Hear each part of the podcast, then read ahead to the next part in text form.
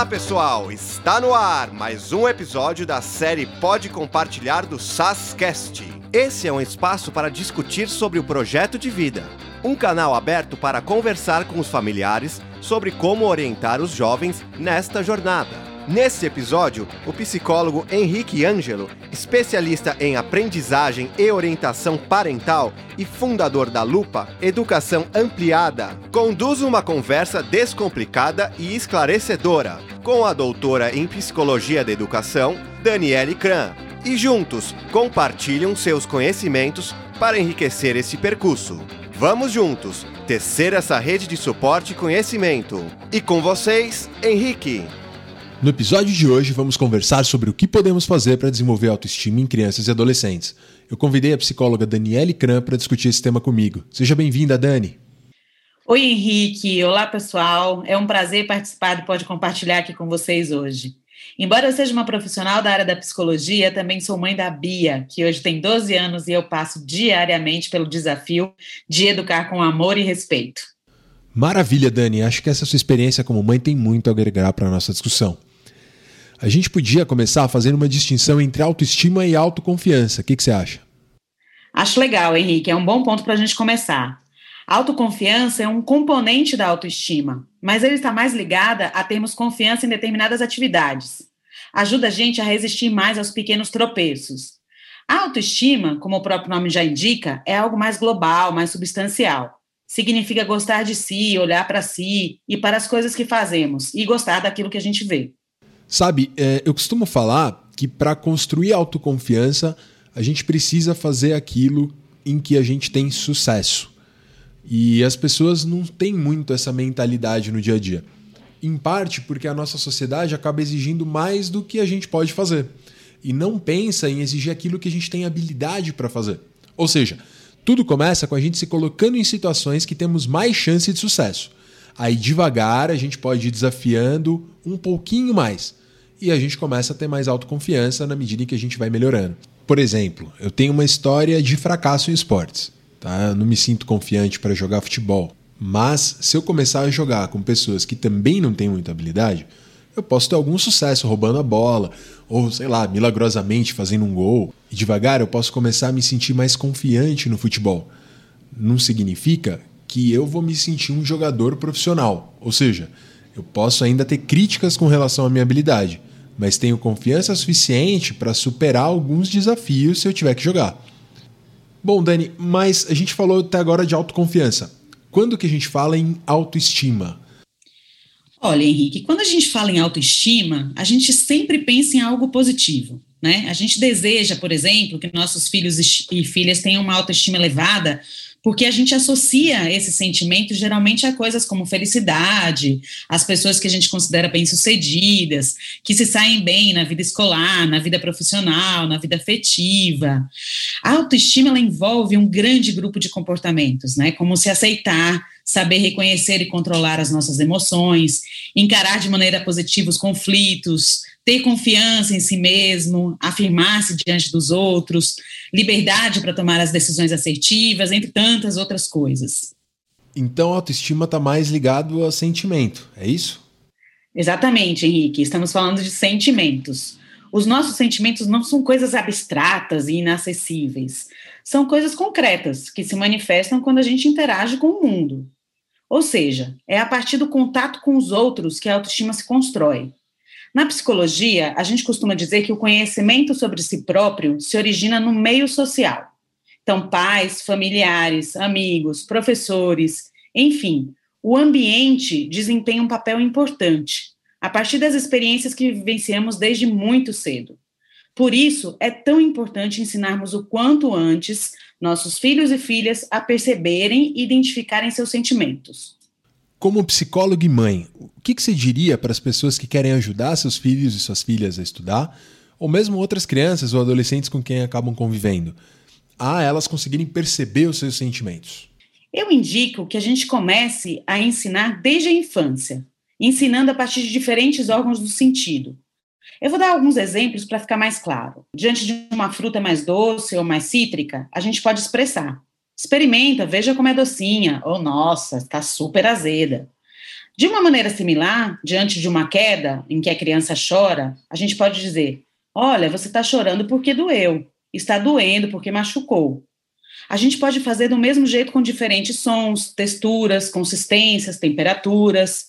Esse tipo de estimulação, desde o início da infância, ajuda a criança a perceber e nomear seus sentimentos. Repertório importantíssimo para que os adolescentes saibam reconhecer as suas emoções. Bem interessante isso que você está falando, porque nem todo mundo sabe olhar para os próprios sentimentos, né?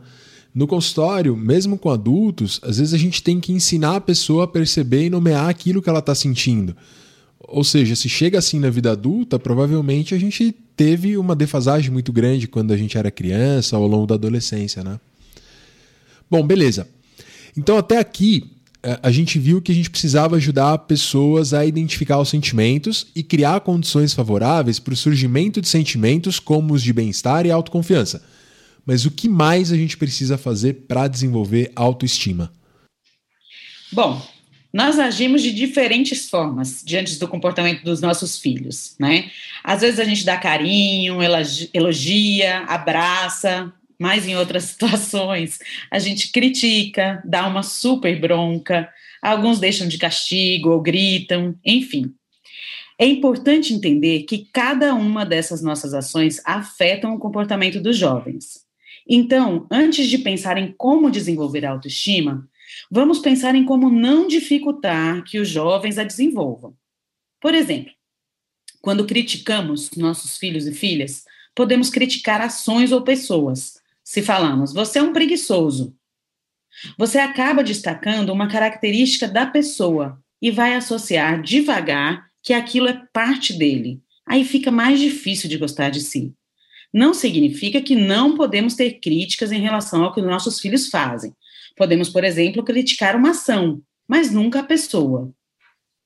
Diversos estudos já comprovaram que ambientes hostis podem levar o jovem a se sentir sem valor e culpado por não conseguir alcançar o respeito no seu ambiente social.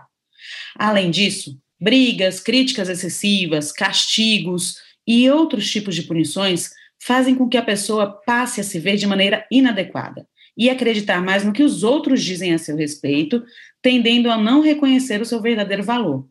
Por isso, o ambiente de respeito é tão importante para o desenvolvimento da autoestima. Hum, Legal. Então a gente tem que tomar cuidado para não criticar as pessoas e não criar ambientes que geram ansiedade, né? É, eu comentei inclusive sobre isso no nosso último episódio. Bom, você disse o que não fazer, mas e aí? O que, que os pais podem fazer no dia a dia para favorecer a autoestima? Olha, Henrique, eu sempre indico que é importante incluir na rotina da família os diálogos que refletem claramente reconhecimento. Então, por exemplo, você se saiu muito bem em tal atividade, fiquei feliz porque você me ajudou com a louça, você conseguiu fazer a tarefa sozinha, né? São expressões que indicam esse reconhecimento. São maneiras importantes de ensinar que a pessoa é capaz, que ela pode fazer coisas que fazem bem para si e para o outro. É importante lembrar que esse reconhecimento não pode acontecer somente relacionado a ações. É importante reconhecer características positivas no seu filho e na sua filha. Por exemplo, falando: você é muito carinhosa, gosto de ver o quanto você se dedica aos estudos. Acho muito legal ver que você não desiste fácil quando tem uma dificuldade. Esse diálogo positivo ajuda muito a construir mais intimidade e facilita, inclusive, a tocarmos em assuntos complicados. Não significa que não temos que ter cuidado para tocar nesses assuntos. Um jeito interessante de falar cuidadosamente sobre assuntos complexos é deixar o jovem livre. Por exemplo, eu percebi que isso te deixou triste e entendo se não quiser falar sobre isso agora. Além disso, é importante demonstrar empatia. Por exemplo, diante de uma frustração na escola ou de uma briga com amiga, podemos falar: deve estar sendo difícil, não consigo imaginar como você está se sentindo, mas pode contar comigo para o que precisar. Demais, Dani. Esses exemplos são muito bons. Sabe que às vezes eu também penso em como encorajar as pessoas para superar as dificuldades. Como que você vê isso para o desenvolvimento da autoestima? Bem lembrado, Henrique. A gente já viu no início da conversa que identificar e reconhecer os sentimentos é um passo importante.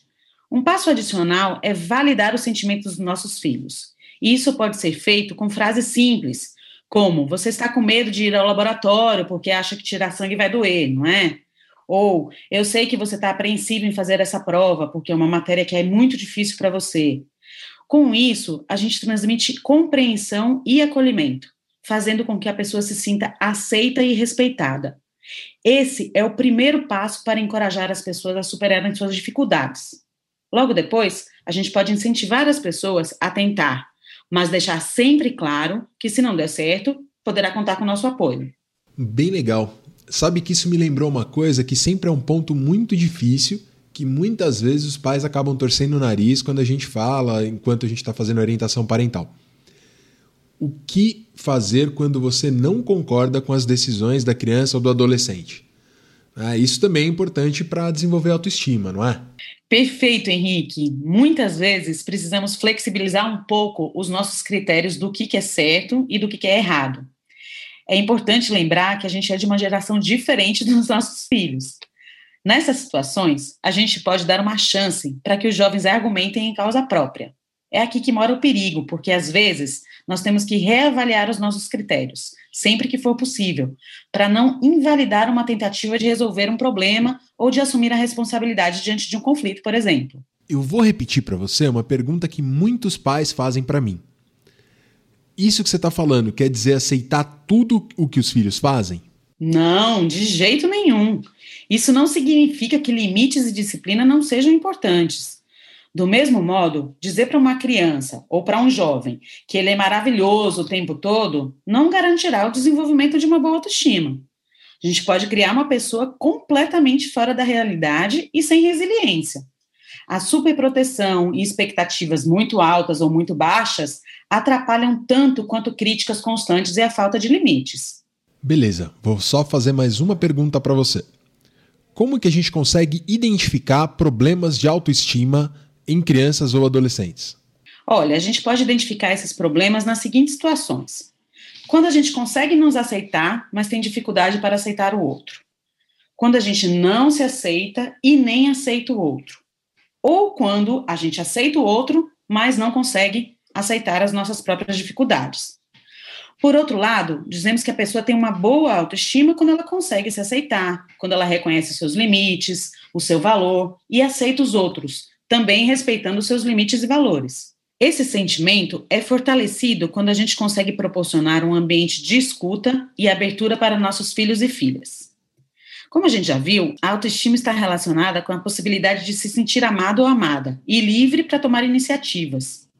Favorecemos essas possibilidades quando a gente cria condições de amor e respeito por nossos jovens e adolescentes, de maneira que possam se sentir confiantes para agir responsavelmente no mundo.